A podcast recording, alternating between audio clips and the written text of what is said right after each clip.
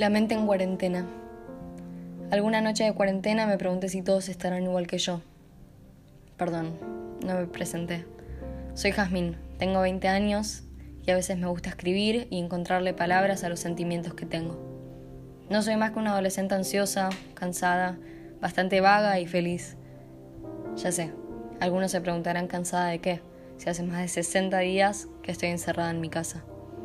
Bueno, Justamente de eso estoy cansada y de eso voy a hablarles hoy en este primer capítulo de Camina a las paredes de tu mente. Ahora quiero conocerte a vos. Te invito a que después de estos minutos de escucharme hablar te hagas estas preguntas y si te animás que me las respondas. ¿Quién sos vos? ¿Y cómo estás? Pero ¿cómo estás posta? No el cómo estás que le decís a tu vecina cuando te saluda. Va, cuando te saludaba. A veces me olvido que seguimos enjaulados. Hace más de 60 días que estamos encerrados, que los comercios no laburan. Hace dos meses que mi vieja no puede salir a trabajar y cada día crece más el miedo y la incertidumbre en mi casa. Yo estoy perdida y un poco desorientada. ¿Y vos? ¿Vos cómo estás? ¿Qué sentís? ¿Qué te produce este encierro? Las noticias dicen que el aislamiento social preventivo y obligatorio impactó en toda la sociedad sin importar el rango etario, y entre ellos los más jóvenes. Así que acá estamos. Hace poco escuché una charla TED de una mujer que admiro mucho, invitando a su público a ser sapos de otro pozo. Muy filosófica, ya sé. Ella es así. Siempre me sentí muy identificada con ella, y lo hice también con esta invitación. Ella hablaba de ser diferentes, algo que a mí me gustó muchísimo desde que soy chica. No caer en lo común, no seguir con eso de voy porque van todos o me compro esto porque está de moda. Yo fui siempre más de imponer el esto me gusta a mí y el yo me animo. Me encanta ser diferente y a veces ser la única. Pero esta vez no. Ojalá que esta vez no. Porque me siento sola, porque me siento perdida, porque tengo más miedo del que suelo tener en mi cotidianidad. Entonces por eso te pregunto cómo estás.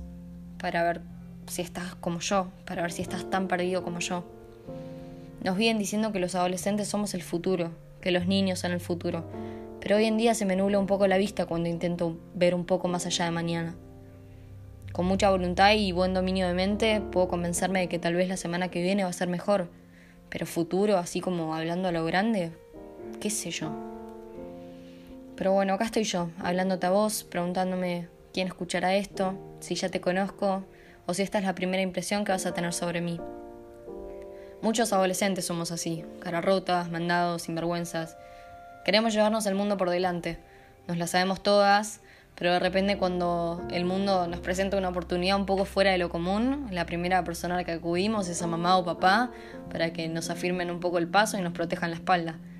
Nos encanta discutir y bueno, ya que estamos le pido disculpas a mi viejo por todas las veces que discutí con él por el simple placer que eso me da.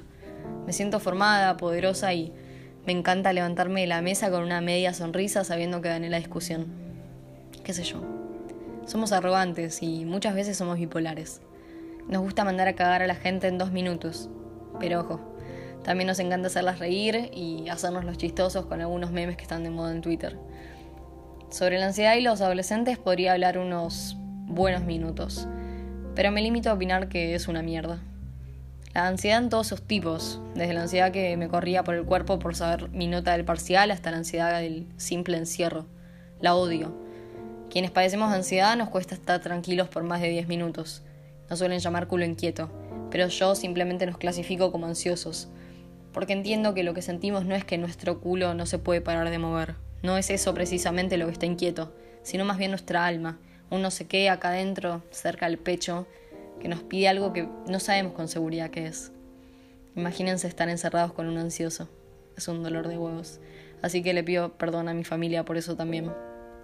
Pero bueno, me olvidé de mencionar en mi presentación que me gusta hablar bastante y suelo irme por las ramas. Pero bueno, calculo que a esta altura ya te diste cuenta. En fin, hablé un poco sobre los adolescentes y la ansiedad porque es lo que me da el pie a hablarles sobre la mente y sus paredes. ¿Conocen el típico dicho de estar tan al pedo que caminas por las paredes? Bueno, me resultó gracioso hacer esta cierta analogía entre este dicho y mi mente. Recapacito entre todas esas noches de insomnio que pasé estos días encerrada, donde le daba vida a esos recuerdos que cada vez perdían más y más detalles, y me imagino a una pequeña Jazmín caminando por los rincones de mi cabeza, buscando y recreando recuerdos para subsistir a la falta del contacto social. Mi realidad hoy en día es muy distinta a mis recuerdos. Hace pocos meses estaba viajando de mochilera por el norte argentino, primer viaje que hacía sola de mochilera, sintiéndome más libre que nunca. Y de repente apareció un virus, mala leche, que terminó con todo eso. Y bueno, hoy creo que me parezco cada día más a mi viejo amigo Charlie García, yendo de la cama al living unas cuantas veces por día. Quienes viven conmigo me joden por mi usual mal humor mañanero y mi sensibilidad que tiende un hilo. Y sí, no lo voy a negar, estoy más susceptible que nunca. Pero bueno, a esto quería llegar. ¿Qué hacemos cuando estamos mal? ¿Está mal estar mal? ¿Qué sensación sentimos al estar así? ¿Qué es esa sensación precisamente de que todo está bien pero a la vez no? Esas son solo algunas de las preguntas que llegan a mi mente cuando pienso en este tiempo de encierro y en la inestabilidad mental de muchas personas que esta cuarentena las pasó por arriba. Elijo hacer este podcast para intentar ayudarme, intentar ayudarte, para invitarte a autoconocerte, a amigarte con tu cabeza, a caminar las paredes de tu mente sin miedo a qué te puedes encontrar. Te invito a buscar tu paz. Durante este tiempo de aislamiento, Da siempre lo mejor de vos para lograr una buena convivencia con las personas que te rodean. La falta de libertad muchas veces se expresa con fastidio y con mal humor. No te asustes ante los enojos, las emociones que desbordan o las crisis de angustia de las personas que te rodean. Trata de escuchar, trata de escucharte a vos.